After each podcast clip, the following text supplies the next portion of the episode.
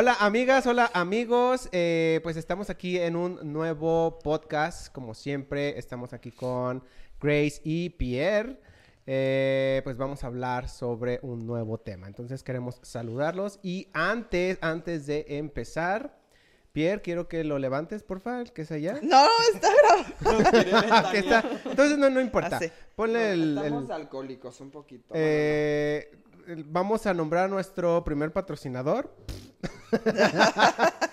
24K licor Gracias para por la patrocinarnos mañana. el día de hoy. Con un nos está patrocinando. carajillo matutino Exactamente. Entonces, para eh, despertar. la verdad es que para está despertar. muy, muy bueno.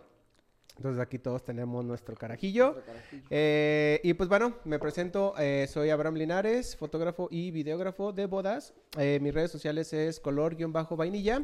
Y eh, paso con mi compañera y amiga Grace. Grace. Hola, ¿cómo están? Un gusto que nos vuelvan a sintonizar aquí en Bodeando Brights. Y les recuerdo mis redes sociales son makers.bygracecupier. Hola. Hola, hola, ¿cómo están? Soy Piero Oliver Planner. Me encuentran en redes como arroba Piero Oliver Planner en Instagram y Facebook. Y pues claro, también por el canal de Bodeando Brights, para que nos escriban. Perfecto. Y pues bueno, el día de hoy vamos a hablar de un tema que pues es importante. Creo que todos los temas que hablamos son importantes, obviamente. Ah, claro, todos pero, tienen cierto grado de eh, dificultad. El día de hoy, sí, cierto. el día de hoy vamos a hablar sobre cómo escoger a tus, Tus proveedores, ¿ok? Si te vas a casar eh, próximamente y tienes esa duda y cómo escogerlos, que, eh, cómo saber quién es el bueno, quién es el malo, etcétera, etcétera, pues bueno, vamos a hablar sobre eso y qué mejor eh, que tenemos a dos organizadores expertos muy buenos, Grace y Pierre, que nos pueden decir sobre cómo escogerlos, ¿va? Y digo, yo me puedo poner en el plan de como novio y también como proveedor, Sí, ¿no? tú pregunta, tú sí. Yo voy a estar preguntando, obviamente. No, y también está, está padre ver tu punto de vista como proveedor. como proveedor. O sea, si tú crees que es importante que contraten a alguien antes que el fotógrafo o después del fotógrafo. Claro. Claro. Ok. Yo creo que podemos empezar un poquito por el esquema de contratación, ¿no? Por cómo vamos empezando, si sería, o sea, ¿qué es lo primero que buscan los novios cuando están cerrando fecha? O Eh, cuando ¿qué- están qué es lo planeando, ¿no? Le- me dieron anillo, ¿qué voy a empezar a, a planear, no? Y creo que lo primero que buscan o normalmente el- lo clásico es el templo. Bueno, Está como medio- lugar. Te voy a decir algo. Hay de está todo, medio ¿no? peleado, sí. Sí. Está muy peleado esta parte porque a veces primero se van por el salón, a veces primero por el templo. Y a veces o se a van por un proveedor. primero por nosotros. Ajá. O sea, bueno, un proveedor tal cual, porque Sí, a veces ni siquiera somos nosotros, a veces llegan ya y de que, ay, ya contraté la fotografía. Ah, ya contraté el DJ porque es el que me gusta. Ah, ya contraté el banquete porque es el que estoy seguro que quiero al 100%. Exacto. Entonces, muchas veces empieza de esa manera. Pero vamos viendo también cuál se les hace a ustedes que es la forma correcta de empezar a planear la boda. Yo, yo, yo podría decir, digo, porque eh, como ya, como novio, como ya me casé y como lo viví, eh, creo que el salón, el salón y el templo. Para ti es lo primero. Ajá. Por fechas, por decir quiero en este salón y quiero que sea en este templo. ¿No? Digo, por fecha. Yo lo busqué por fecha. Yo creo que Pero, a ver, el venue, o sea, el lugar. Lugar. Pero bueno, es que si hay gente, es que si hay gente bien, que quiere... No, es que debe de ser. Ah, bueno, obviamente, primero el wedding planner. No, no, no. O sea, yo tengo la batalla interna por el lugar o el templo. No, el lugar. Pero, la, o sea, no lamentablemente, pero sino también la tendencia o ha cambiado ya estas nuevas generaciones en que ya tal vez la parte de la iglesia es como que dicen, bueno, primero quiero el lugar y luego ya me adapto en cualquiera de los templos que me gustan. Ey, Pero sí se, sí se aferran mucho al templo que les guste sí, mucho, y, más, y más si son como muy conservadores. Pero de creo- el templo fulanito y ahí ya de, Y ahí se ya. empieza a- Pero creo que sí, lo primero casi siempre es el venue. Aunque como sugerencia nosotros como planes casi siempre es primero váyanse por un planner, porque también Exacto. está la guía de saber elegir el lugar, o sea, no es nada más decir, ay, voy a hacerlo en tal lado, sí, pero también qué gastos te va a representar esto, o sea, qué tamaño de salón tiene, cuánto puede representar en gastos en la parte de decoración, ¿no? O sea, el tamaño de tal cual hemos visto, no voy a decir nombres de salones, pero bueno, o sea, va, cambiando mucho. Después vamos a hablar de salones. Pero también ese punto. Segundo, o sea, que la logística, ¿qué tanto se va a complicar No, y aparte no? también, O sea, a mí lo principal, o sea, con los novios que he sufrido más con el presupuesto, son los novios que ya me han llegado con un lugar. O sea, que no vieron un presupuesto global y que dijeron, me encanta ese lugar, lo quiero, fueron, pagaron y a la hora que llegan conmigo me dicen, tengo un presupuesto de 300 mil pesos y me gasté 200 en el 120, lugar. O 120, ¿Y tú 150 cómo? y dices, O sea, me dejaste menos de la mitad para el resto de los proveedores.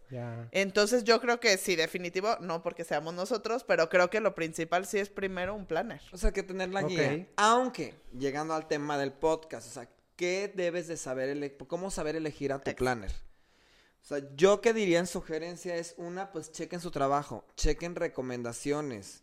O sea, pues ahorita ya más que nunca Pero, se pero, utilizan los grupos. a ver, por ejemplo, recomendaciones. Cuando te recomiendan algo, digo, o alguien, perdón, bueno, lugar y alguien, ¿está bien? O sea, sé que en gustos se rompen géneros, pero pueden decir una recomendación que dices, uy, no, ¿cómo ¿De te qué? ¿De planners? ese?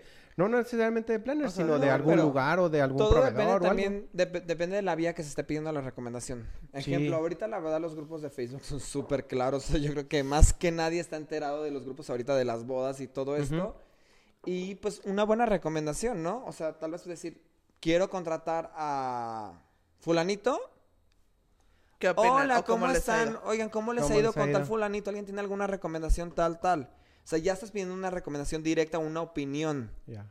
Aunque bueno, también esos grupos yo creo que le batallan mucho cuando la novia pone, ¿qué planes me recomiendan? Ah, Los van a atacar, 30 o sea, hay más de 300 mil 30 mil. comentarios Sí, claro.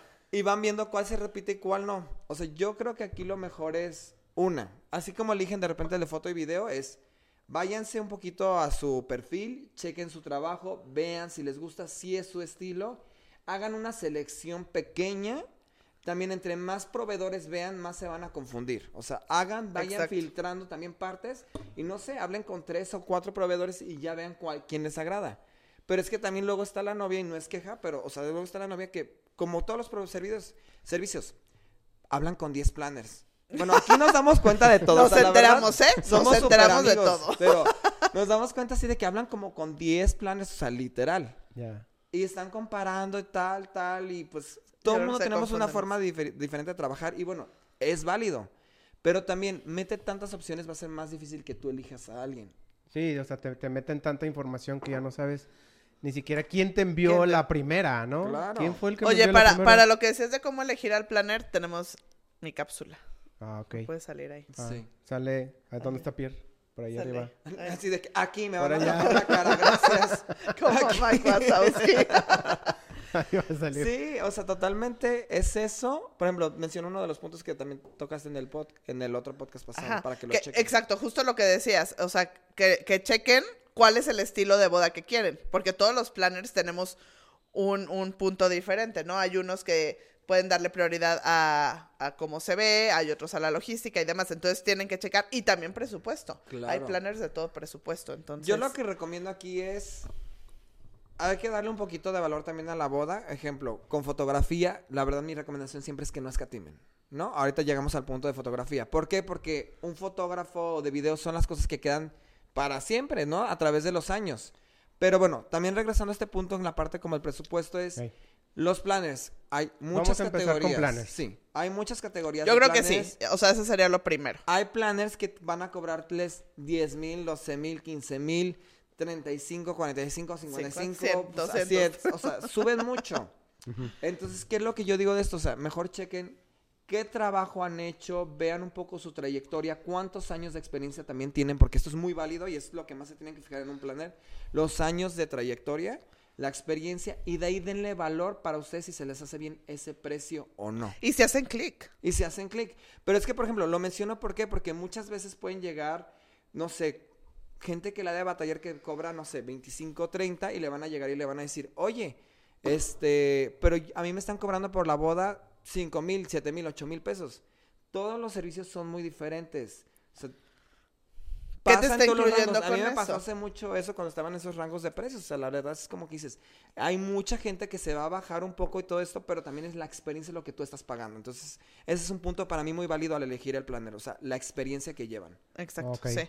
Y yo creo que ya, una vez teniendo planner, yo sí me iría, o sea, ahorita la recomendación es como nosotros, como planners y profesionales, recomendamos que hagan la selección de proveedores, ¿no? Claro. Pero después po- podemos platicar ahorita de, de, de qué es la realidad. O sea, cómo en realidad la gente está buscando sus proveedores. Sí, o sea, Nosotros normalmente- pensamos que si lo primero es este el lugar.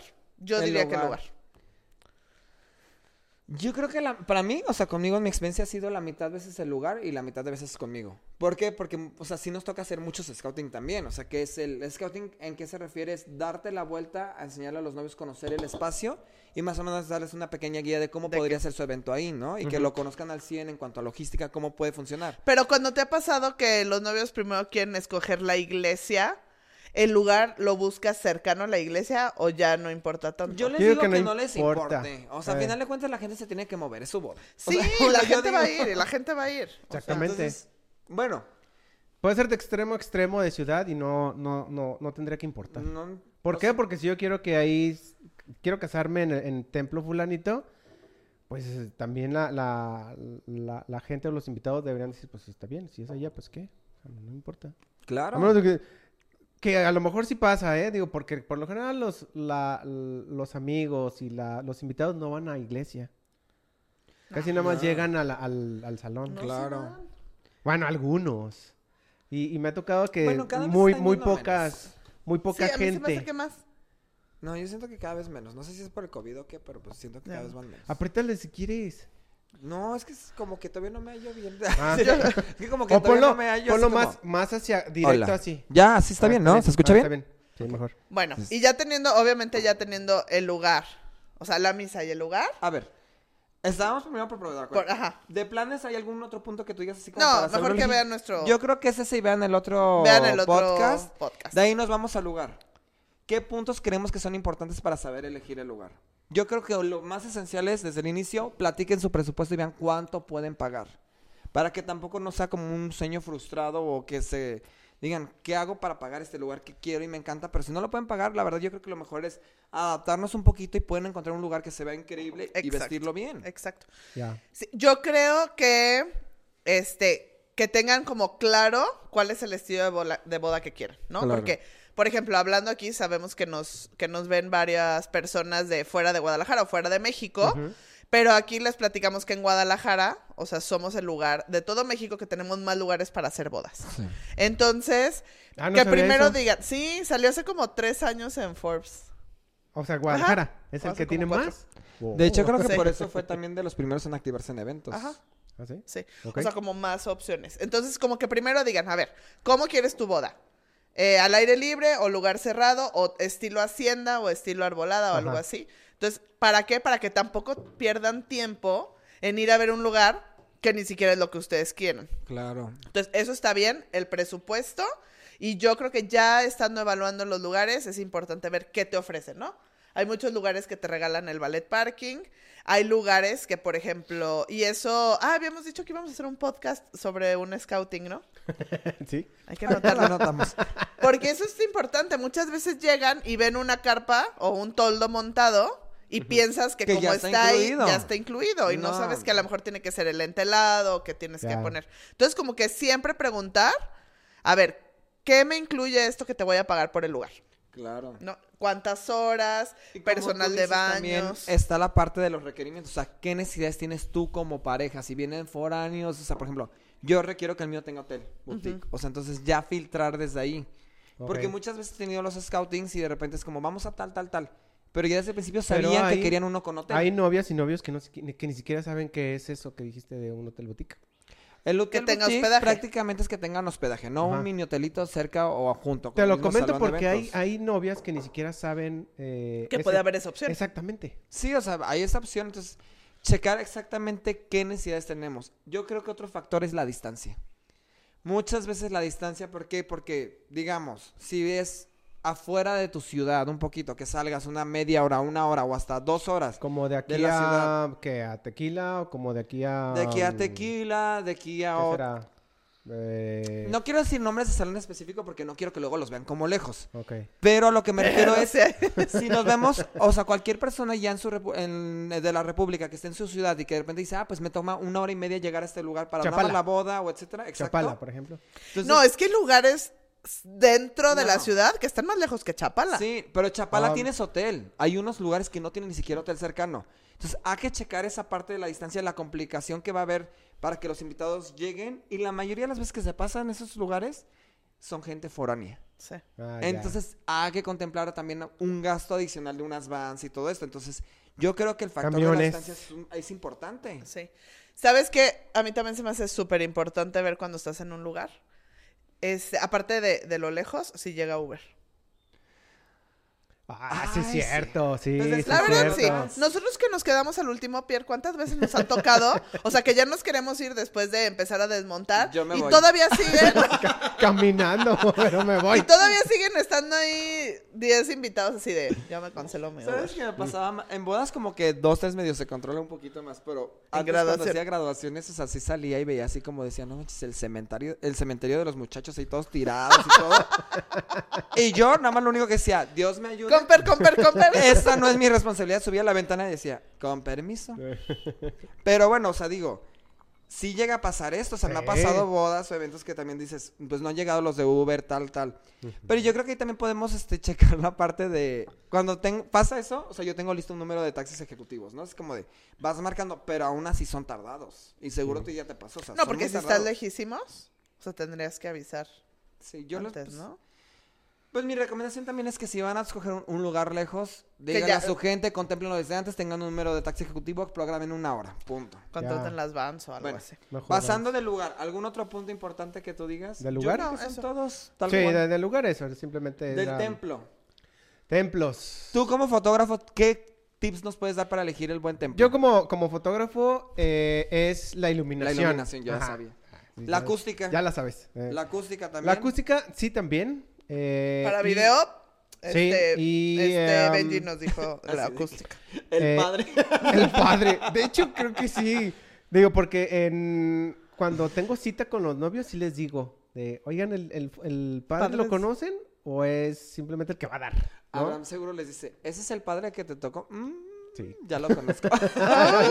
ya sé quién No es. puedo, no puedo. No, porque está, es, es complicado y después creo que estaría eh, interesante hablar sobre los sacerdotes. Yo creo que Que podríamos después tener- vamos a hablar de sacerdotes. ya- ya tengo uno que quiere tener venir. un sacerdote aquí con Ok. nosotros. Eh, pero sí es la, la acústica, la iluminación, eh, el espacio. Me ha tocado ir a como capillitas y está súper chiquito Pero y no es eso más no está. O sea, es que, por ejemplo, Es yo que como... depende, Yo como novio podría decir así como... Ay, va a estar como más petit comité, bien bonito, bien Pinterest. Toma lejana, a lo ¿Sí mejor o no? está lindo, pero yo creo que no puedes tomar está- tanto está a ellos, bonito, ¿no? pero Digo, sí porque me es tengo que poca poner en lugar de gente. alguien más. O sea, ahorita como plano no quiero verlo así. Yo, yo ya sé todo ese tipo de cosas, pero digo... Como novio. Como novios es de que, ay, se ve bien coqueto, bien bonito, esto, el Sí. otro. ¿Qué opina el fotógrafo de esto? No, es, no está padre. O sea, porque... Porque no te deja ni siquiera tomar bien las Sí, y aparte, por ejemplo, a mí que a veces llevo a dos personas, o sea, No somos dos personas, más aparte el fotógrafo, y a veces ese fotógrafo es lleva dos fotógrafos, son cuatro personas en No, un no lugar muy pequeño. No, no está padre. ¿Sabes qué pasa en eso? Eh, ¿En dónde? En las capillas de las haciendas. Exacto. Que son mini, mini, mini, que la Ah, mayoría de las personas están sentadas afuera. Siento que ahí no puedes tomar tan lindas tomas como, No. como en otro templo que le tomas enfrente a los novios. Claro, Exactamente. porque ahí lo que mejor es mejor sacar la gente de la capilla. Y haz la Sí, ceremonia o más bien afuera. creo que estaría se bien, padre. estaría padre, pero si hay poca gente, porque normalmente en ese tipo de capillas, cuando son este, Ay, no, en las haciendas, quieren llevar a todos. No, pero tampoco van a tener a 300 personas. O sea, yo No, pero normalmente sí no, lo pero hacen. si pones para 100, Sí, o sea, es 150. mucha Yo no pongo gente. para tantos. Ay, sí. Yo Pues, voy pobres poniendo- los tienes ahí parados en el No, rayo no, del no, sol. o sea, pero siempre hago, o sea, hago como... Los mandas al área del bar. Así de que dijo, vete pasando al tren. No, o sea, pero lo hago por el porcentaje de gente que están Mm. invitados, todo eso, pero casualmente a mí me ha pasado que muchas bodas vienen siendo más pequeñas como de 200 personas. Entonces digo, pues ya les monto 70, 80. Ajá. Y sé que no van a llegar todos de golpe, entonces... Ahí a veces van. sí quedan unos poquitos parados, pero también como que se hace la parte como más emotiva Sí. también. Entonces digo... Sí, o sea, nada más eso. O sea, yo como, como, bueno. Ah, yo como también. fotógrafo sí estoy viendo que el- la iluminación, la acústica, el espacio Gracias, Norma. y eh, pues el sacerdote. Más bien el, el sacerdote como recomendación, digo, en la parte de video sí es importante porque a veces que los sacerdotes Claro. empiezan a hablar de otras cosas y no está bonito. Fíjate que sí me ha pasado muchos, así es muy importante saber elegir el sacerdote o ver un, por lo menos una misa de ellos antes de la ceremonia, porque Sí. pues todavía lo puedes cambiar, honestamente sí se puede cambiar. Sí, de hecho, Y me ha tocado que dicen así de que no, pues casi, casi en mi ceremonia de, para, o sea, las religiosas de, estaba hablando del aborto, o no, estaba hablando de los gays. Ah, no, estaba hablando de esto. Sí. Y luego casualmente me tocó una vez escuchar que la hermana de la novia era, el hermano de la novia era gay y el otro acabándose todo esto, pues la familia viene incómoda. Exacto. Y luego como, como videos de, ¿quieres que ponga eso en tu video? no, no sé. Sí, No, o sea, no, entonces, está- no está padre. Tienen que checar toda esa parte. O sea, la verdad sí es darse una vuelta. Yo creo que ahorita a los novios les falta un poquito prestar un poquito más de atención en la parte de la misa. Ujú. ¿Por qué? Porque hay que checar, como tú dices, quién va a oficiar la misa. Hay que checar muy bien el espacio y también hacer todo el papeleo en tiempos bien, hacer las pláticas bien. Exacto. Yo bien así correcto, Ya, ya. ¿verdad? Pero a mí No, me gusta sí. que hagan todo como bien en tiempos para que no se estresen después de que, ay, no van a alcanzar a salir después este las pláticas, tal, etcétera. Pero bueno, Este es el templo. ese Ese es el el templo. templo. Pasando del templo, vámonos con el DJ. La música. La música. Porque DJ Yo me puede voy a ser... banquete primero. ¿Tú te- ¿No? ¿Banquete? Ah, no, yo decía por decir, no por orden. Ah, no, pero, pero, o sea, haz de cuenta Vámonos. para ti. Ah, por orden, si vamos así. o sea, ¿tú cuál, sí. cuál creerías? No, primero banquete, yo cierro banquete Sí, primero, banquete. tienes toda la razón. Comida. El banquete. La comida. La tragazón. Sí, el tragazo.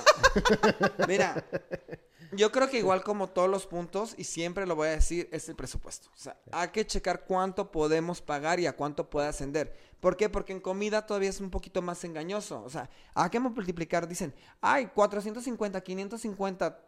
Pero multiplícalos para tus por 200. uno. Pero multiplícalo por todos los invitados, pues ya estás haciendo una cuenta de 134 mil pesos, 120 mil pesos. ¿Cuánto ha sido lo más caro que han visto de un banquetero?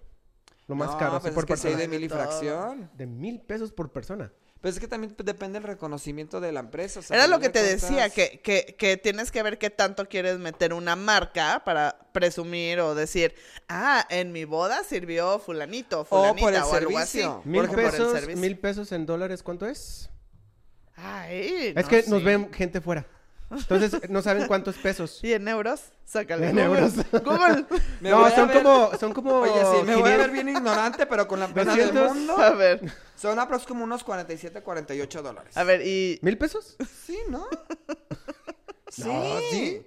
Ay, pues calcula, 50. A ver, punto 50 que está por en 20. 21. Bueno, por 20 son mil. Está bien. 50 punto. Está bien. Ya, ok. 5 Y dólares. para los que nos ven, hay que sacarlo en yuanes. Ah. Yuanes. Ya no te va a servir carajillos. Nos estamos excediendo. bueno. Ay, ya me perdí. Bueno, ¿En dónde andabas? Salud. Salud. Para una idea, pues ya. a ver. Entonces, el bueno, la cantidad de pesos por persona, por ejemplo, hay unos que todos se van a diferenciar, ¿no? Ya. Hay, lu- hay ban- banquetes que van a cobrar, no sé, cierta cantidad, pero se respalda totalmente por el servicio que traen. ¿Por qué? Porque es meseros, más garroteros, más tal, más tal, más tal, que ya tienen un servicio que no puede haber ningún tipo de error, o sea, va a ser perfecto. Y hay otros que van a tener mucho más light, pero van a tener tal vez mesero por cada 12 personas.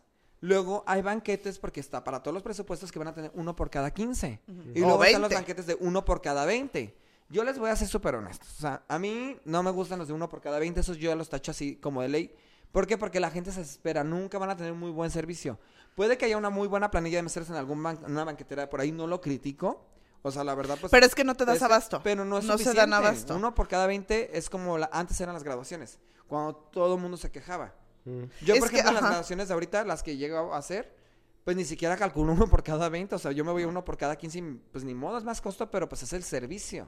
Sí. O sea, y es que aparte, o sea, y eso no significa que los meseros sean malos. Exacto, no. Simplemente es que es demasiada carga de trabajo y, y yo creo que nada más es el punto crucial en la cena, ¿no? Claro. O sea, que como platicábamos con Jolie de Fusiones cuando vino aquí con nosotros, es que va a aparecer aquí. Ey, ahí. Ah, Aquí en mi cara, porque pues Michael Wazowski, ya, o sea, ya lo vi. Este- Ya lo vi, Abraham me la va a aplicar así. Que era lo que decía, en la hora de la cena, pues tiene que ir por la cena, entonces es el momento que no te sirven los tragos. Entonces, ¿está bien o mal contratar por 20 personas? Yo creo que si hay que bajar presupuesto, no bajaría en el número de meseros. Me podría ir a otra cosa para bajar presupuesto. Claro, otro Porque sí es importante el servicio. Ajá. O también, ¿sabes qué? Invitar menos gente. Porque a veces yo siento que los novios se presionan mucho porque, ah, es que tengo que invitar a mi tía tal, tal, tal, tal, tal. Pues mejor vamos quitando a la gente que está por compromiso y que se quede la gente que de verdad les Que importa. lleva, sí. Sí, pero ese, ese sí es el Bueno, tema ese de es otro siempre. tema. El Este tema. el- que vamos bueno. a hablar después. No, ya salió. Ya. Ya, hablamos Ya, ¿Cuál? ya hablamos poquito, de ¿no? invitados esos. ¿Te Ah, no, gente? aquí hacer uno de puro invitado de compromiso. Vale. Tengo categorías Uh, muy en mi Uh, mente. ese va a estar bueno. Ok. Y también checar, porque hay muchos banqueteros, o sea, o banquetes que no te dan el mobiliario. Sí, por eso, por ejemplo, una es presupuesto. Número Meseros, dos, el meseros, servicio. el servicio. Lo ideal que sería uno por cada 12 o uno por cada 10. Pero ya depende de los presupuestos. Uno por cada 15 yo creo que todavía aguanta. Después de meseros, ¿qué sigue? Mobiliario.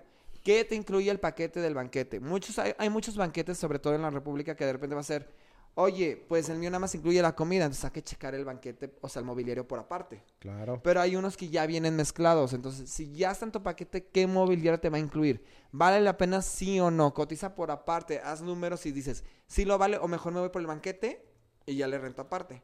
Mm, Yo creo que otro punto en el banquete viene siendo... Y... Ay, que me odien.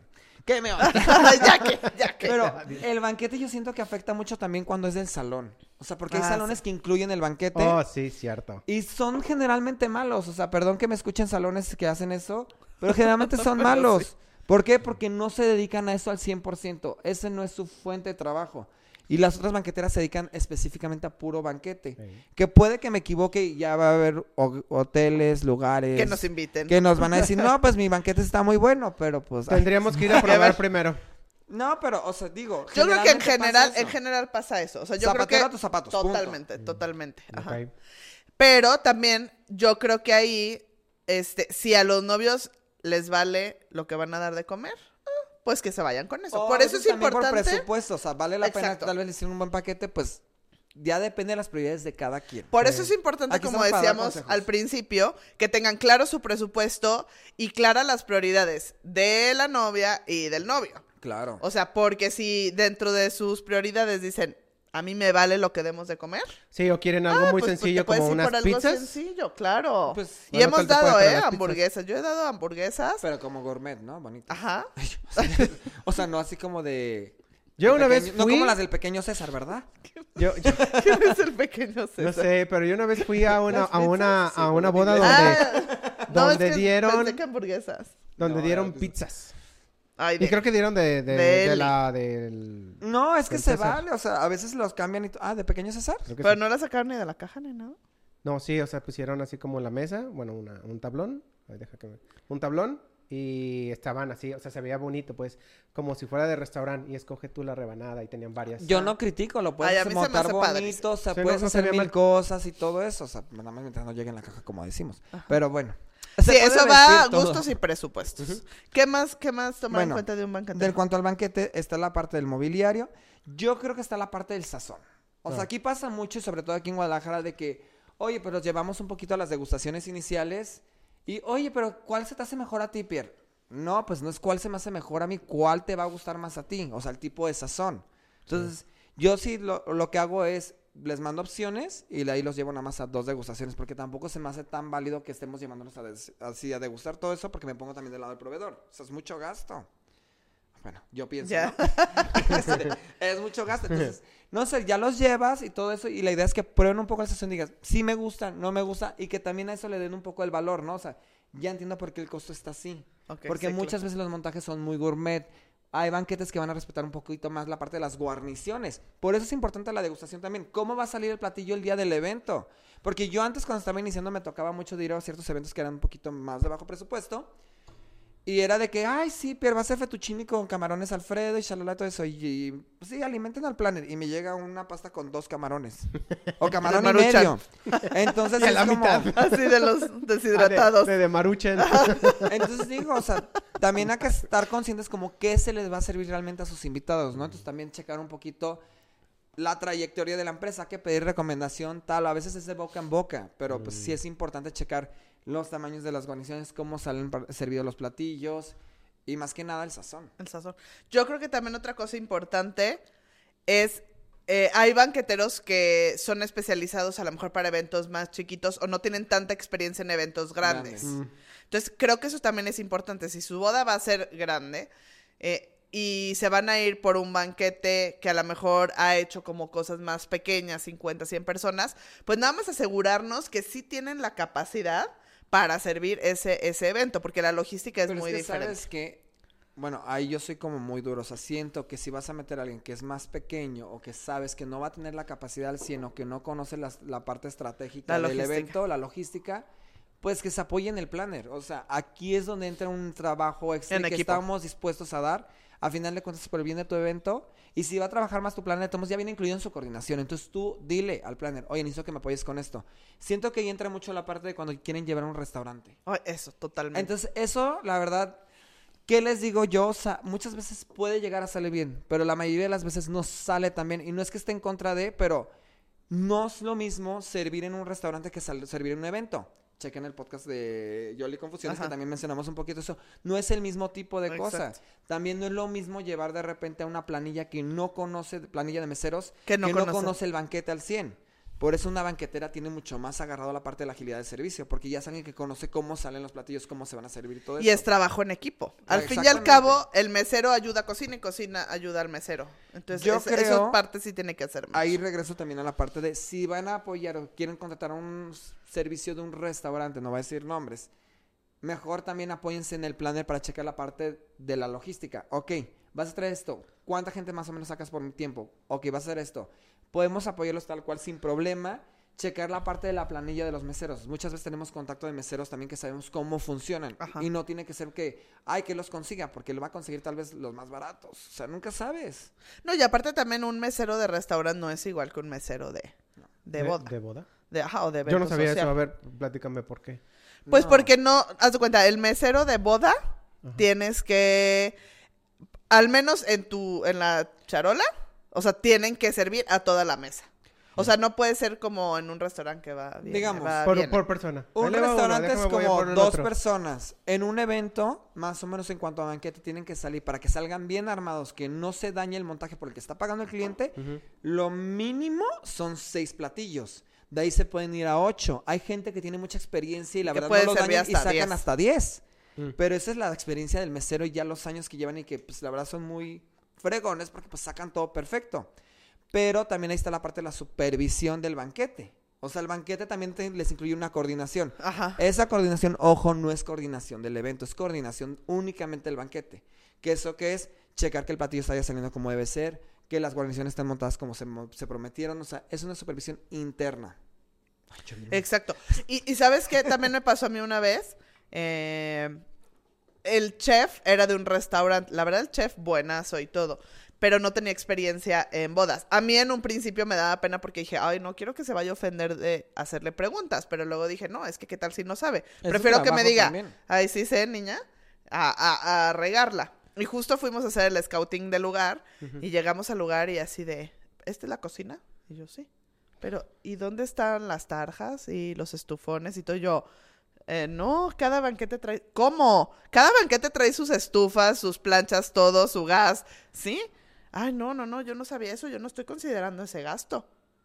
Entonces dices, Pues, pelas. ahí es donde pasa eso. Y hay veces que son Sí, banqueteros buenos, chefs, o, o de un restaurante, o que la familia tiene, o que el amigo. y- Claro. Y, y no significa que sean malos, pero creo que hay para todo. Y la logística de un restaurante es diferente, porque ya tienes tu cocina armada, y en un lugar. Los banqueteros tienen que llegar a armar su cocina. O sea, por Sí. eso también cual. es un mérito para los banqueteros de eventos. Sí. O sea, no es tan fácil. Entonces, en cuanto a banquete, aparte de estos puntos, ¿qué otra cre- cosa creemos? Yo creo que sería que Sí, prácticamente y, todo. y luego siempre es bueno saber como los plus que te dan, ¿no? Si te Ah, regala el claro, cóctel de bienvenida, extras. la cena de desvelados, como todas Que eso es muy partes. bueno para muchos Sí. invitados. Se quedan con hambre. Y ahí está Claro. que los Sí. chilaquiles en la noche. Sí. Que las tortas ahogadas. Bueno, no sé qué te puedan dar. Yo pero- creo que, bueno, a mí me funciona y les puedo dar de tipa a los novios que hagan un Excel con las columnas, ¿no? Nombre del banquetero, cuántas horas te incluye, qué extras te da, cuánto sale por persona, la hora extra por persona, los tiempos, porque muchas veces te pueden mandar una cotización, ves el precio, que todo mundo nos vamos a ver el precio en cuanto nos llega una cotización, sin ver qué es lo que incluye, y a lo mejor puede ser una que sea dos tiempos o tres tiempos, pero de proteína, pollo y cerdo. Entonces, es importante que todo lo que vayan a comparar estén hablando de lo mismo. Yo tengo otro punto. A ver. El- la parte de la proteína. Hay muchos banqueteros que no incluyen proteína en, la, en el primer tiempo. y hay otros que sí. En la entrada, sí, es cierto. Entonces a veces hay unos que ponen camarones o poquito pollo, etcétera, y pues la verdad pues sale mucho mejor armado. Y hay unos que no contemplan todo eso y nada más va, sale como pura verdura y shalala y pan, etcétera. Ya. Entonces hay que contemplar también ese punto. Sí, o sea, rascarle. Hay que rascarle a, a- a la Pues cotización. simplemente como conis- conocer bien como qué paquete estás viendo, qué estás contratando y cuál te gustó más. Como dices, Exacto. Gris. Ok. De ahí en más, ¿qué seguiría? El DJ. Bueno, antes de, ¡Ah! es de, si tienen alguna duda o comentario que quieran, eh, por ejemplo, eh, como recomendación, Pierre y. Grace pueden decirles quiénes son. Sí, quiénes son los buenos, quiénes son los Ya. malos. Yo creo, yo aquí últimamente Ay, he yo dije, estado. "Ay, sí vas a decir que no son los No, no, malos". no. O sea, sí tengo mi lista No, negra, pero- pero, no, no pensé que le iba a Si te publicar. piden una, una recomendación, pues les puedes tú Ah, decir sí. Ah, sí, siempre digo quién. Ok, ¿y qué es el otro? Yo aquí últimamente he estado en una disyuntiva de mi Bueno. segundo a quién elegir, sea el DJ o foto y video. Foto y video. Es foto que y video porque pegar se la han fecha de estado- foto y video es muy difícil. Y en el banquete normalmente pueden más de un evento. Sí.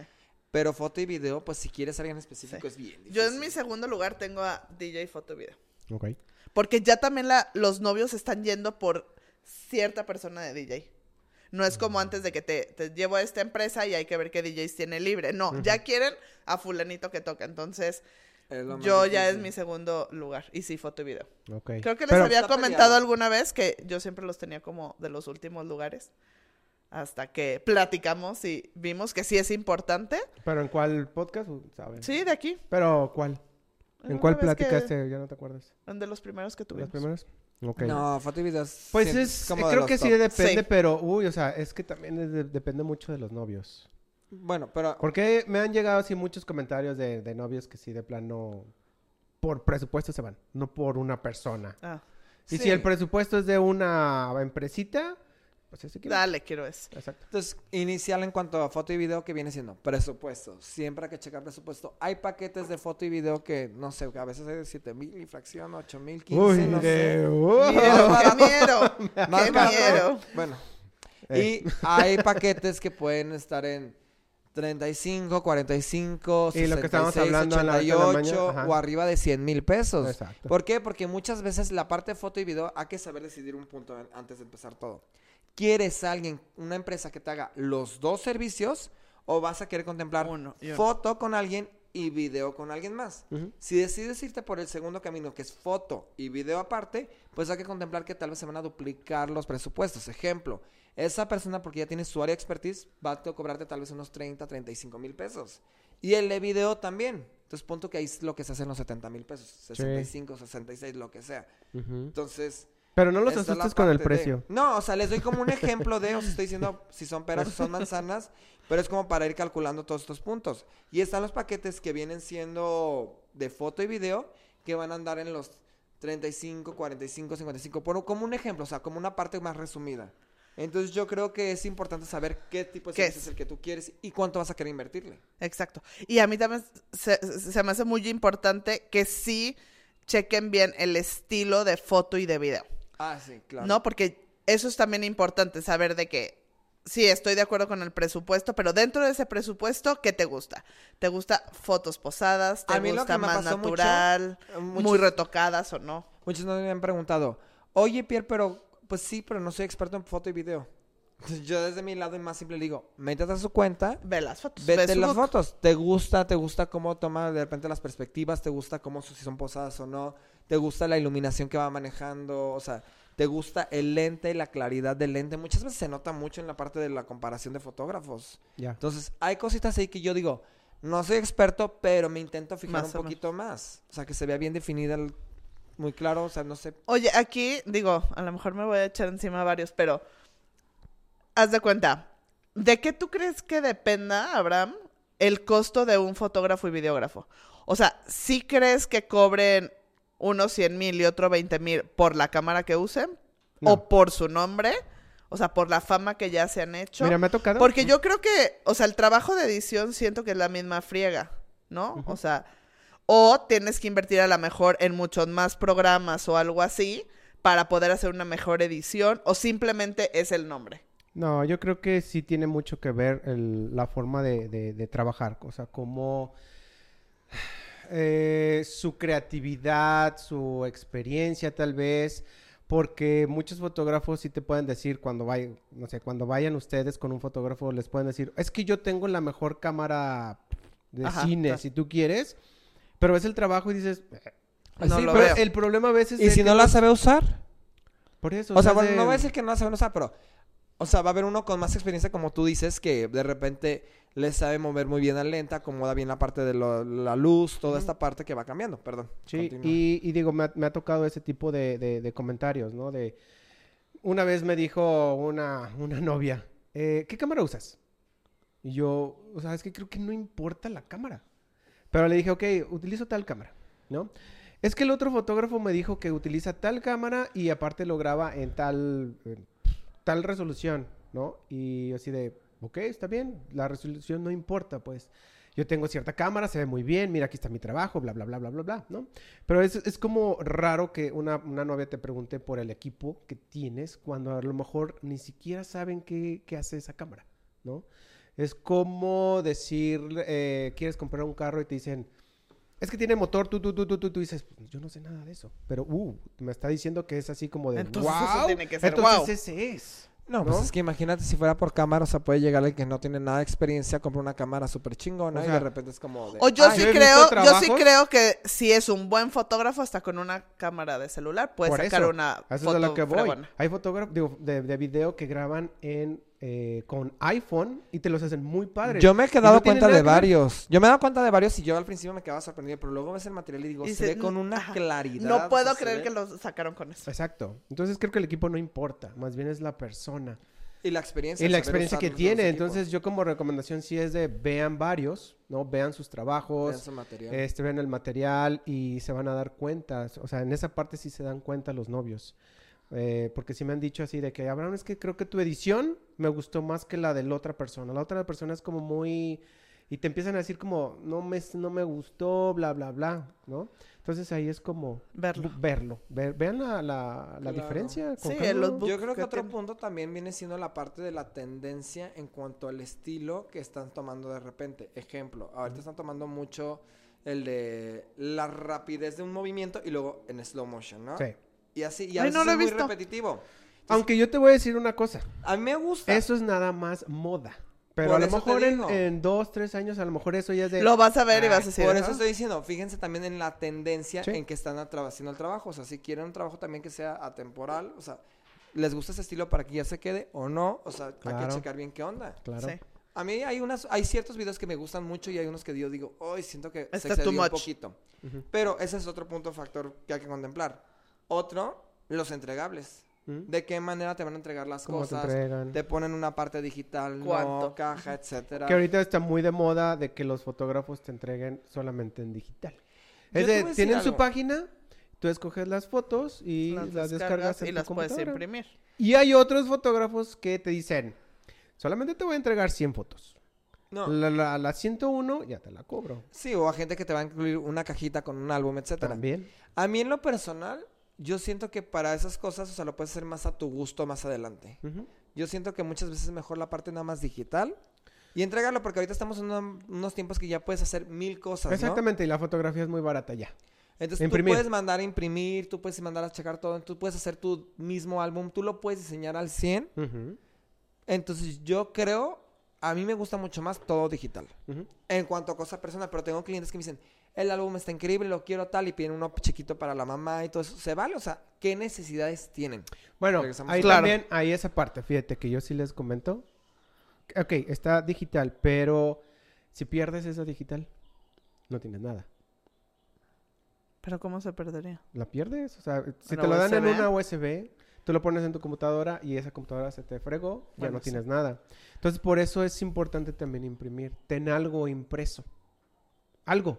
Un álbum o fotos ahí, este, Abraham, 100. En estos tiempos, la nube, muchachos.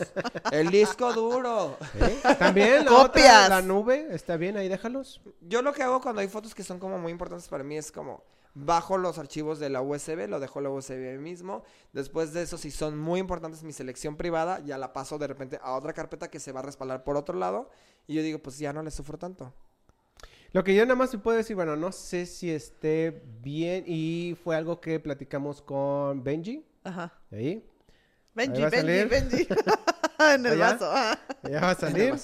Es, este, traten de ver también en la parte de, bueno, más bien no recomendaría que agarraran en, este, en las expos. Ah, sí. No agarren fotógrafos en las expos. la A mí las expos no me gustan. Siento que nada más es moverle a No, los está- números y a veces terminan Porque no, simplemente ese por es otro venta. tema. Ese es, creo que es otro tema. Sí, es nada más te quieren vender algo y a agarrar gente nos y vayan a batear. no, no está. Pero bueno, esa es mi opinión. Ah, mi otro punto súper importante. Digo, sí, todo lo que dijeron, pero yo creo que de los más importantes es. Yo en mi logística con mis novios, sí los siento a que platiquen con el fotógrafo.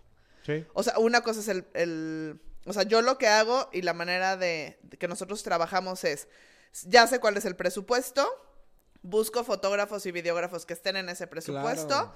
les mando unas ocho opciones con sus book, con los Instagrams, de eso me eligen tres y nos sentamos en un cafecito, como Shark Tank, y literal, entra uno, platica otro, platica y ya. O sea, creo que esa parte también está Es que bien, es de que llenes, que te vengas y hagas clic. Sí, que conozcan quién nos va a seguir todo el día, si la novia se va a sentir cómoda en la parte del previo de novia que la estén grabando, o sea, es- todo ese tipo de detalles. Yo también Claro. lo hago, la verdad es muy importante.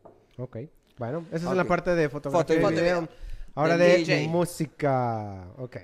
Que ahí también entra, digo, yo lo voy a, eh, a mencionar, del el trabajar con alguien de, de- de- de música, como fotógrafo. ¿Cómo? Porque el, el de la música pone también la iluminación, Ah, creo sí, yo. ya Ah, para iluminación. Sí, claro. Venga. Pues presupuesto. Siempre yo digo que lo primero es presupuesto. Sí. Ver qué onda. O sea, no es, no es que me importe nada más el dinero, no. O sea, la parte del presupuesto es importante. No, y no me importa nada más el dinero, pero lo que me refiero es, el presupuesto siempre es importante para adecuar bien las posibilidades de cada boda y para que no se frustren los novios. DJ, Exacto. DJ o eh, Grupo, grupo. versátil. Ya habíamos dicho Yo eso. creo que hay gusto, ¿no? Sí, Ajá, es gusto, es gusto. Nada más hay que contemplar que un grupo versátil bueno les va a costar más que el DJ. Eso es para mí regla de oro. No, no, no. Yo no me siempre. voy con... No, si hay unos muy buenos. Ay, claro que sí te voy a llevar a conocerlos. No, hay grupos No. que son muy baratos y que No, yo digo, la pero neta no. yo tengo uno bueno y está decente. No vienen las muchachas con minifaldas y escotes. O sea, de- Ah, te lo juro que sí te voy a llevar. Es que, ¿sabes qué? Yo siento que es como un... O sea, de la suerte Volado tal al cual, aire. un volado tal cual. O sea, a veces cuando te vas con cierto presupuesto. Entonces yo, en mi experiencia, lo que yo hice en cierta forma, no me odien, es... ¿Cuánto quieres gastarle al grupo versátil? Y le digo, no, no te conviene. Mejor vámonos No por la parte alcanza, del DJ. claro. Ya. Sí, sí, de repente tienes presupuesto y todo esto y me dices, quiero un grupo versátil, ok, te- pero te va a salir tanto. Pero yo les mando las opciones de diferentes, pero sí andan en un presupuesto un poquito más elevado. ¿Por qué? Porque el grupo versátil Son muchas te va personas. aparte del grupo versátil, es contemplar la pista, que esa ya te la incluye el DJ. Es contemplar la iluminación exterior, porque ese ya te la incluye el DJ en su paquete. Pero puede haber algún grupo versátil que ya te incluya. Nadie, porque es tanta gente que lo que necesitan es checar bien el precio, porque se tiene que pagar a varias Sí, a lo personas. mejor la arquitectónica ya la contratas con alguien, ¿no? La pista. ok. Bueno, pero bueno. Ya. ya. No me Tenías- odien. Tenías que soltar eso. Así ya. Sí, a mí así- últimamente me está costando mucho trabajo la selección de DJ. Porque obviamente quieren ver al DJ en acción. Y ahorita en este tiempo que tampoco ha habido como tanto movimiento de bodas, también es un rollo. Entonces, ir a la boda a que vean los novios. Pero luego también es un arma de doble filo. Porque qué tal si los novios de esa boda a la que estamos yendo son súper fanáticos del rock. Y solo quisieron tocar rock en esa Mm. Boda. Entonces van los novios y dicen, ¿qué No es me esto? gustó. Está horrible. Yo por lo mismo, Eso sí me está costando los trabajo. scoutings de DJ, no. O sea, no porque no sirven. A final de cuentas, cada boda es diferente por el test musical que ya prepararon con cada novio. Y la parte de si de repente sabe cambiar la música o no, etcétera, todo eso es por parte también de la empresa que estás contratando. Que ya sabes te da que va a cierta tener garantía. garantía o cierto nivel de DJ. Entonces tú ya sabes más o menos también por lo que está cobrando, por tal. La parte de la recomendación de voces, voces, tú ya sabes cómo ir quitando. Pero para mí, honestamente, se me hace innecesario darle una ¿Y vuelta cómo el haces? O sea, confían en tu palabra ya. Sí, honestamente sí, porque pues ya hay un punto en que dices, te vas a dar una vuelta y no es por algo, porque tal vez en esa boda no te gustó, pero tal vez en otra boda lo escuchas y sí te gustó. Porque he tenido novios que de repente dicen, Pierre, o sea, quiero a tal persona. Tocó en la boda de tal, tal, tal, tal, tal. Y ahí. La neta no me gustó cómo tocó en esta, ni en esta, pero, Pero en no esta, esta y esta sí. Entonces yo les dije, es el test musical. Exacto. O sea, pero es la entonces selección. música... Ah, la que le- eh, seleccionaron los novios. Lo que sí digo, Decir, tal vez sí mm. pidan un video, más o menos de que estén tocando unas canciones de unos cuatro minutos. ¿Por qué? Para que ver El si cambio, tenemos ¿no? duda, Cómo cómo, hacen la transición de canciones, cómo están cortando. No, O sea, entonces ahí ya te haces una Eso idea. sí. Y ni siquiera te tienes que dar la vuelta y desmañanarte ni nada. Buena idea, voy a hacer eso. Lo Sí, siento pues, a los que no les tocó ir al scouting de DJ. pero ya. O sea, yo ya quitándolo. No, es que de verdad, y nunca me había pasado eso y, y Es con unos novios, así me pasó y fue cuando capté y dije, y hasta la misma novia dijo, me dijo, Grace, es que no, no te digo que sí sea malo, pero yo creo que tampoco el ambiente estuvo mejor en esa Claro. boda. Y, y se me hace mala onda como juzgar al DJ por a lo mejor algo que pidieron los novios. Y claro que sí, pues tiene toda la razón. El DJ Claro. toca a lo que le pidan los novios. Si los novios le piden puro norteño, pues va a tocar puro norteño. Y no significa que el DJ sea de tocar puro norteño, es lo que le piden. Claro. Entonces, ahí regresando al punto, pues es la parte de presupuesto. La parte de quién va a tocar el día de tu boda. Si quieres alguien en específico o una empresa como tal. Yo creo que también está la parte de... ¿Qué será? Lo que te incluye el paquete inicial. Porque Ah. muchos están manejando el paquete inicial muy diferente. Hay unos que ya te quitan la cabeza robótica. La cabeza robótica viene siendo la iluminación arriba de la pista, la que los se que mueve. se están moviendo. Entonces, hay unos que ya lo están quitando en las cotizaciones, hay unos que ya te incluyen el DJ en la parte de cotización inicial, hay unos que ya lo están poniendo como por aparte, La hay pista. unos que la pista cambia también, o sea, ya te la incluyen, no. Y aparte también es el rango de precios. Por lo general todos están por el mismo precio ya cuando lo vas sumando y vas adaptando, ¿no? Pero también hay que checar qué tipo, o sea, el estilo del evento que la mayoría lleva y si te gusta o no también. Exacto. Yo creo que otro punto súper, súper importante y siempre les digo a, los, este, a mis novios viene siendo la parte del audio, la calidad del audio.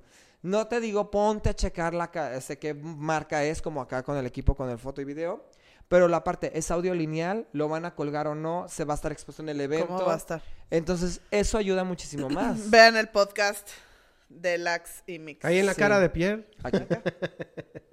Pero yo creo que sí, la parte del audio lineal es como las cosas que tienes que ir checando mucho, o sea, te Yo- aseguras yo, cierta calidad. yo nada más si quiere comentarles, digo, los que le, le- le dije ahorita a Grace, es de que chequen eh, si el DJ te incluye la parte de iluminación, porque hay unos que no. No creo te yo. incluye. Todo, nadie Arquitectónica te la no. incluye. Ese es paquete ¿Es esa parte? ¿Esa parte? Paquete inicial es nada más cabezas robóticas, la parte del audio, el DJ a veces te lo incluye y no.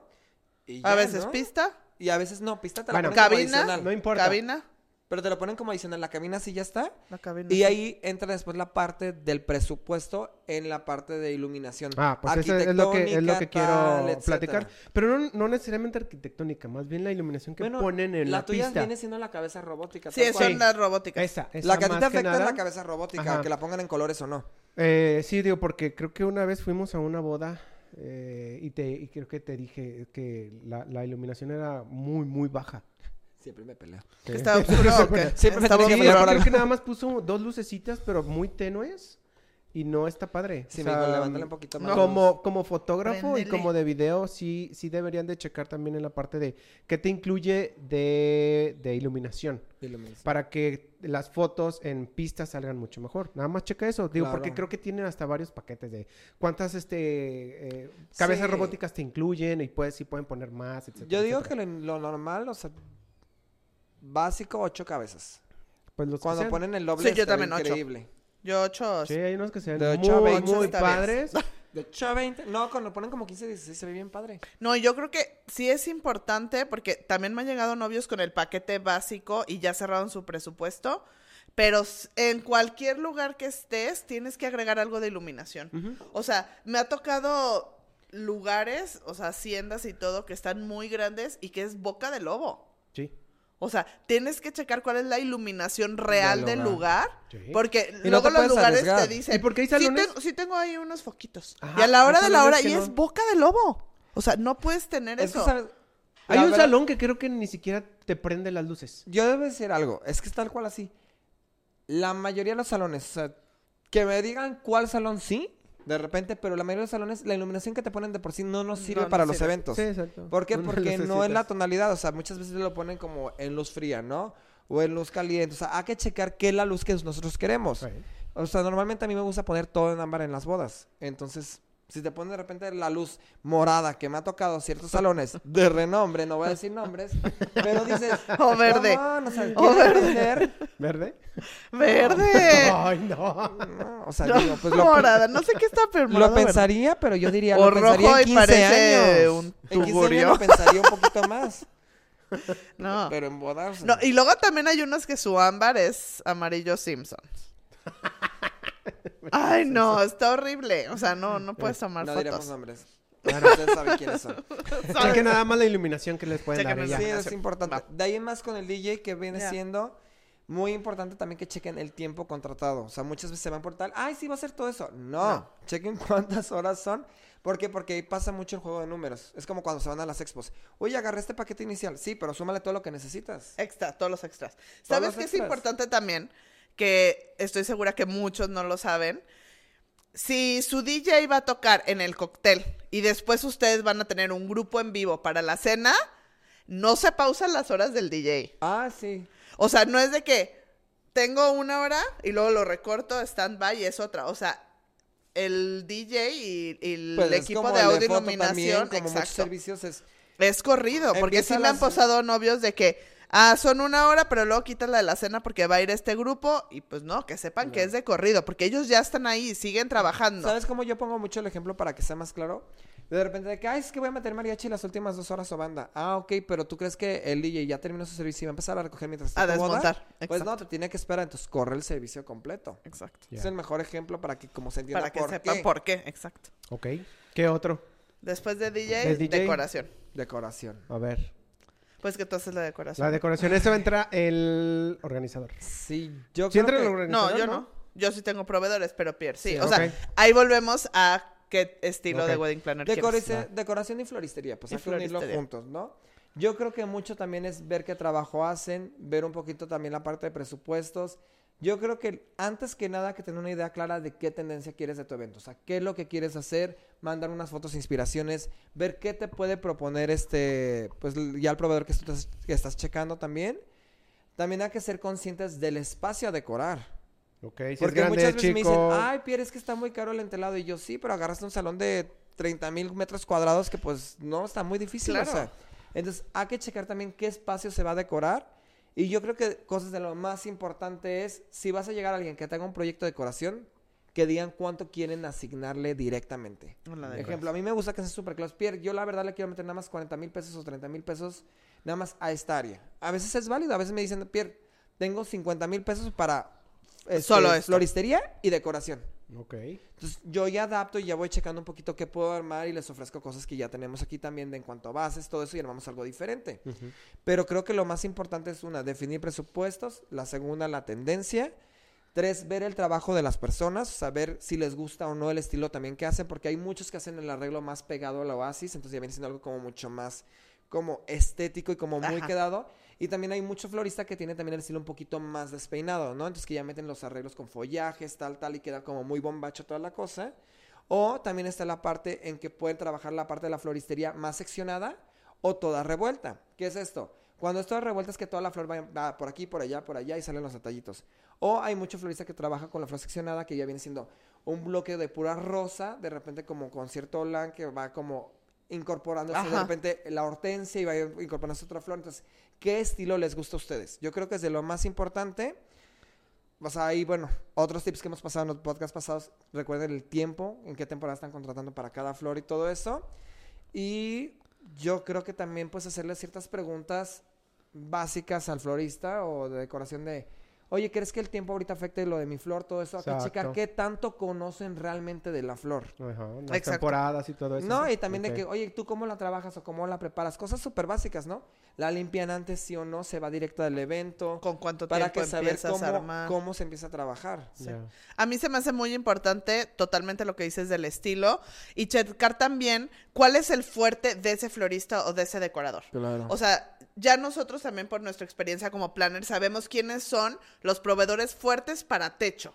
quiénes Claro. pueden ser los proveedores fuertes para centros de mesa. Entonces, también es válido saber, a lo mejor si yo tengo unos novios que no quieren poner nada en el techo, solo velitas, pues a lo mejor me voy con el que sea experto acá. O tengo unas novias que son súper clásicas, justo como dices, ¿no? Todo perfectito, bolita, así. Pues no lo voy a llevar con alguien, no lo voy a traer contigo, que tú eres como mucho más de ideas nuevas. Yo prácticamente... eh, eh, innovar y demás, pues si yo ya sé que es una novia que quieren algo clásico, pues lo llevo con el que es más clásico. Más Pues clásico. Sí. Prácticamente es definir estilos, ¿no? Por ejemplo, yo diría Ajá. que soy más estructural, como, como en bases grandes, o sea, ya hay como checar un poquito más como armado todo, pero eso tampoco no quita Que no puedas que hacer no pueda hacerlo, nada más hay que checar quién te gusta más el estilo. Exacto, exacto. Y Pero yo creo que sí lo puedes hacer, pero, pero también hay te caracteriza. algo. Claro, de ahí en más que otro proveedor. Yo creo que pues vienen los proveedores como alternos o como más chiquitos. ¿no? Coro para misa. Coro, pirotecnia, tal, Maquillista. maquillista.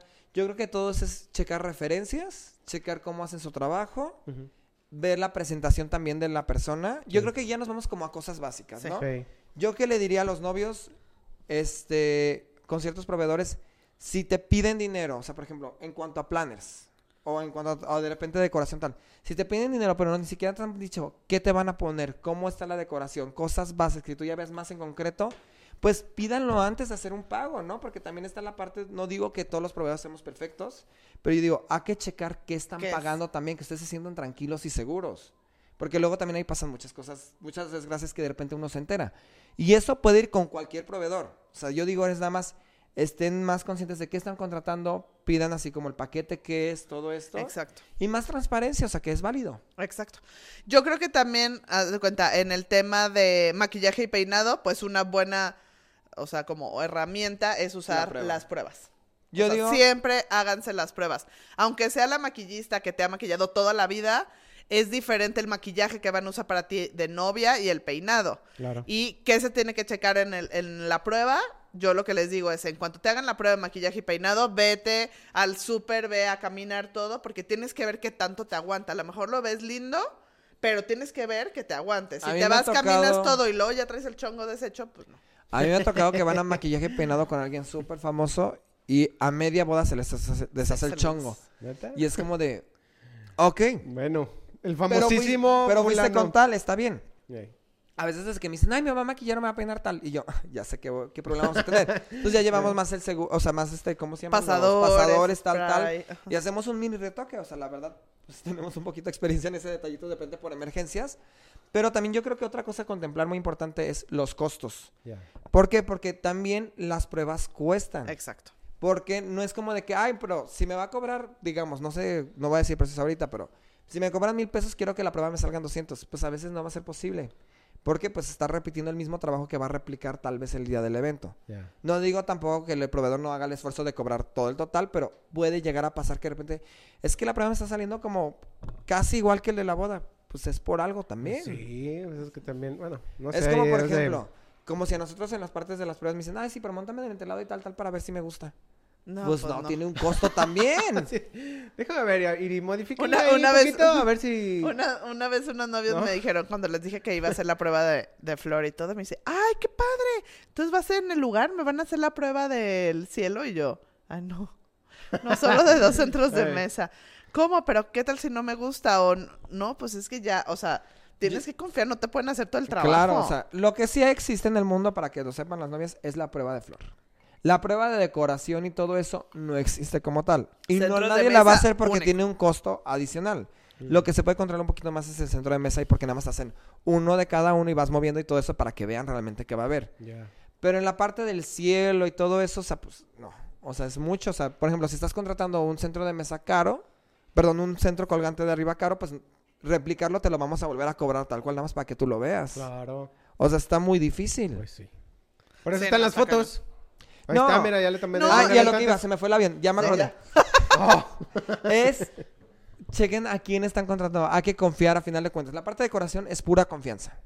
Si queda o no queda, es pura confianza, trayectoria y experiencia del planner que están agarrando, la decoradora que están agarrando, el florista que están agarrando, es básense en su experiencia, a final de cuentas, no hay más forma de... Es confiar a fuerzas. Aunque te hagan un render, un mood board, lo que quieras, es confianza. Porque nunca lo vas a poder ver hasta el mero día. Hasta las pruebas de flor son confianza, porque qué tal que las cambien el mero día. Todo es confianza. No los asustes. No, no los asustes. es la realidad. Ay, de- no, a mí nadie me las ha cambiado. el mero No, día. lo sé, pero es la realidad de, o sea, uno tiene que llegar a estar seguro con quién está contratando y estar tranquilo. Ya. Exacto. Y ya después de eso, pues ya los otros proveedores, aunque sean proveedores chiquitos como pirotecnia, coro, grupo o algo, siempre nos basamos en lo mismo. Pedir referencias de gente conocida, meterse a sus redes sociales, indagar un poquito, este, para, para estar 100% seguro que sí. ¿Tú qué opinas? Es que estas me ha pasado mucho. ¿De qué, de Cuando qué? de repente sale un proveedor de que, bueno, uno no me dice, ay, es que acaba de salir tal banquete y quiero contratarlo. O sea, como uno nuevo. Uno nuevo. O sea, salió nuevo. M- me ha pasado. Pues José- ir a probar. José O sea, si es nuevo, o sea, sí iría a probar. Y yo creo que si tienen un planner, tienes un punto a favor, porque nosotros podemos estar atrás de ese proveedor. Exactamente. Yo creo que proveedor nuevo es no guiarse por una cara bonita que llegó a un café y les vendió. Honestamente, proveedor nuevo y dependiendo del grado de del servicio, es decir, ver, pues tiene oficinas, no, hay que contemplar ciertos detalles. Porque me ha pasado después que uno se entera de historias de que, ay, no, pues era proveedor nuevo y les dio Y des- dinero y tal, tal, y desaparecieron. Yo creo que ah, sí, cierto. Yo creo que depende. Sí, Entonces, mucho Ahí depende también relaciones públicas que tengas. Este, yo la verdad sí soy partidaria de apoyar a nuevos talentos, no en todos los rubros. O sea, tampoco Ah, no. me voy a aventar, Yo también, no digo que no, Ajá. porque luego... pero decir hay que Pierre cosas, no quiere sí hay cosas, que sí, o sea, de cuenta, un banquete, Exacto. no sé, porque a lo mejor puedes ir a probar la comida y está buena, pero a lo mejor la logística no sale. O sea, a lo mejor un grupito en vivo podría ser. Al final de cuentas también es un arriesgue, ¿no? Porque esta Sí. persona, este proveedor nuevo va a llegar y te va a ofrecer un precio más bajo para que lo agarres para ir también generando esa parte del trabajo. Pero yo creo que un proveedor nuevo, o sea, requiere un análisis total antes de y de procesos y de tal y asegurarse, o sea, porque normalmente hasta nosotros como planner si vas con un nuevo, oye, ¿cómo vas a servir la cena? ¿Y cómo vas a hacer esto? Son cosas que tú ya sabes, pero tú quieres corroborar que que sepa sepan trabajar. hacerlo. Claro. Yo, por ejemplo, con floristas sí he empezado con muchos de cero, con decoradores, con foto y video también. Y me ha ido muy bien. fácil, sí. Es más fácil, siento que es más fácil. Pero vete con alguien de banquete. Sí, no sé si podría con alguien de banquete. Hasta salón de eventos, el primer evento. Pero no me preocuparía tanto salón. No, no te pregunto tanto, pero la parte de los baños. Sí fui de los primeros de un salón. Es que puede y- pasar la y parte de los tenían- baños. ¿Qué tienen los baños? No, No entiendo. que estén sucios. No, pues la logística de los baños para limpieza tal, tal. ¿Qué tal que se les vaya el agua? ¿Qué tal ser que se les fue la luz? Ah.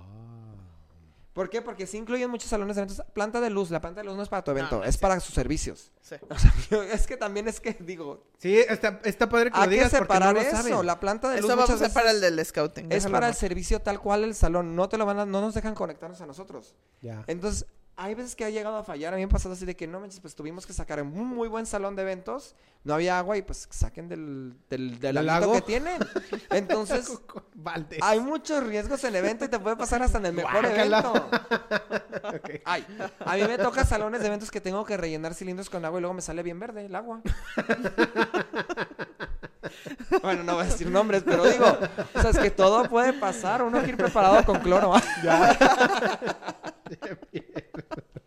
Estuvo bueno, estuvo mí me tocó una vez, una vez este, de lo de la planta de luz, que no, sí, no era nuevo el lugar, pero sí era medio inexperto. Y entonces, no, sí, aquí te puedes conectar. Y yo, a ver, pero es planta de emergencia. No, no, no, no es de emergencia, ya se pueden conectar todos. Seguro, sí. ¿Cuántos cabeas? Pues tanto. Va. Pues claro que no. ¿Y qué pasó? Tronamos ¿Se la luz de todo el pueblito. Ay, O sea, imagínate, no. imagínate el viejito con su conchita bien emocionado en la noche y de repente así como... Viendo, viendo la novela. la novela. Ay, otra vez esos del salón de allá arriba. No, una o una sea- manifestación allá afuera en el salón. ¿no? Es que hay muchas cosas que contemplar cuando elegimos como los proveedores. Yo creo que fíjense, o sea, a mí que me gusta más, Ah, sí. conózcanlos en persona. Vean que su grado de profesionalismo, cómo se dirigen hacia ti. La parte también de su imagen corporativa, cómo la presentan. ¿Es de tu agrado o no? A veces hasta eso influye, ¿no? Sí. La forma en que se va a dirigir contigo, con tu mamá cuando vayas a la cita, etcétera. De ahí la parte de los presupuestos. la trayectoria, chequen su feed en Instagram, en Facebook. O sea, a final de cuentas no es fácil elegir un proveedor. Lo que sí es más fácil es contratar a un plan en el que confíen y los Y que te va a ayudar con los proveedores. Yo creo que ahí se quitan todo, todo. Es que todo el estrés tú te lo comes porque, por ejemplo, el peso de una recomendación con nosotros a veces es el doble. Porque digamos que yo recomiendo a fulanito y fulanito, Queda si mal. veo que no está Bueno. quedando bien, pues yo tengo que jalar las orejas porque voy a quedar yo mal. A mí me ha tocado que yo he quedado mal por parte de invitaciones. ¿En serio? Invitaciones ni siquiera es mi servicio. Ay, Pero no. digo, ay, Yo odio la tal". parte de invitaciones. Y de repente. Totalmente. ah, deberíamos hacer Ah. uno específico de invitaciones. Puede ser una Ay, invitación. tengo a alguien perfecto que ya me dijo que quería venir. Ah. este. Y en la parte de invitaciones es de que, ay, no, pues se tardó un mes más en entregar y la novia ya estaba de malas, tal, tal. Y como yo lo recomendé, todas las demás son con directo conmigo. Oye, pero la invitación es tal, tal, tal. Entonces, Sí, pero bueno, el peso nada más fuera ahorita- recomendación, pero no, sí queda a lo mal. que me refiero, uno queda mal. Entonces, el Claro. peso de una recomendación de un planner es mucho más. Entonces, tiene que tener Sí. una garantía. Sí, claro. Ay, no. Y si quedan mal, pues hacemos que den dinero. Ya. que luego les den. Así que les regresen todo. No, no es cierto. Pero el caso sí es. Obviamente trabajamos con alguien que ya tiene ciertos filtros, que ya sabemos que trabaja bien. Ya sabemos de qué pie anda cojeando un poquito, ya lo, lo ayudamos o lo presionamos un poquito más. O sea, porque nadie es perfecto. Imagínate tampoco. qué Exacto. pasa cuando no tienen el organizador. Imagínate todo el estrés que tienen los novios. No, todo y, muchos se dejan llevar por, Uy, tengo por otro un proveedor comentario, otro. importante. ¿Cuál? El de los toldos. Ay, no, no, no. de los toldos. Toldo, para los que no son aquí en México, ¿qué es un toldo? La carpa, el toldo. Yo creo que es un proveedor que también necesita cierta atención. Sí. que hay que checar con ellos es que aquí no sirven tanto las recomendaciones, porque al final de cuentas, ¿de dónde las sacas? Ey, Pero qué tenemos que checar con ellos es que no se vuelve. qué ¿o qué? equipo tienen, qué equipo tienen, qué tipo de tolos, o sea, el panorámico, árabe, de repente también me preguntan, no sé, ya la carpa grande, el tipo domo, o sea, hay que checar qué tipo de unos, cada uno tienen, ¿no? Hay que checar cuál se adapta más a lo que tú requieres realmente lugar. y los costos. Al lugar, el tipo de anclaje. O sea, oye, ¿sabes que tú puedes, a- o sea, se puede hacer anclaje en salón? Sí o no. Si no, tiene que llevar bidón. El tolo puede llevarte lo de los bidones. Y siento que es una parte que muchos novios de repente se arriesgan. ¿Por qué?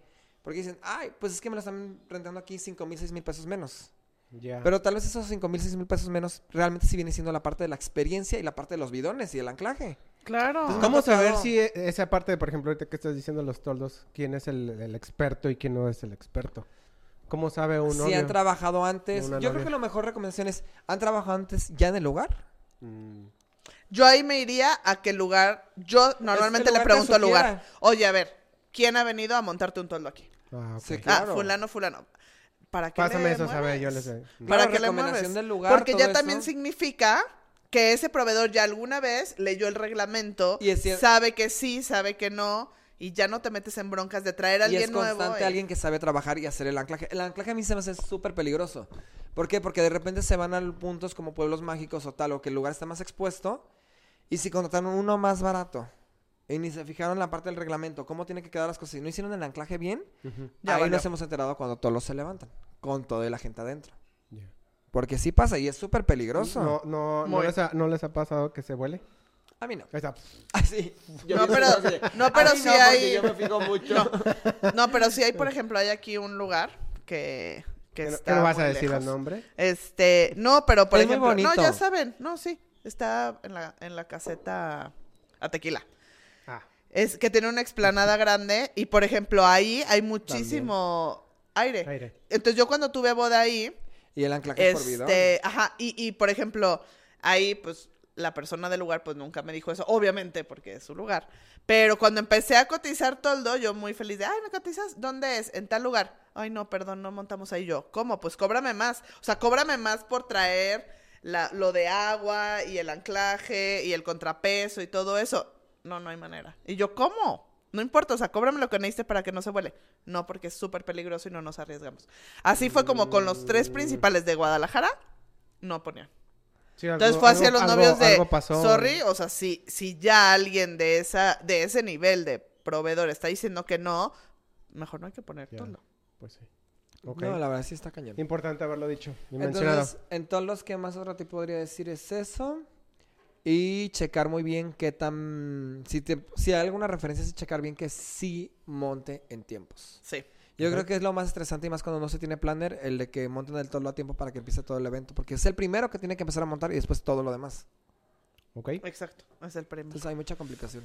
Ok, bueno, no sé si faltó alguno o alguno otro. Y si faltó, No, que no sabes. Que nos lo comenten, sí. Sí, yo creo que resumimos, como dijo Pierre, en todo va la confianza. Lo ideal sería que primero tuvieran un planner para que les quitáramos ese peso. Si no, Si si no no, se puede, es su prioridad, si no quieren, no pasa nada, nada, fíjense en esos puntos.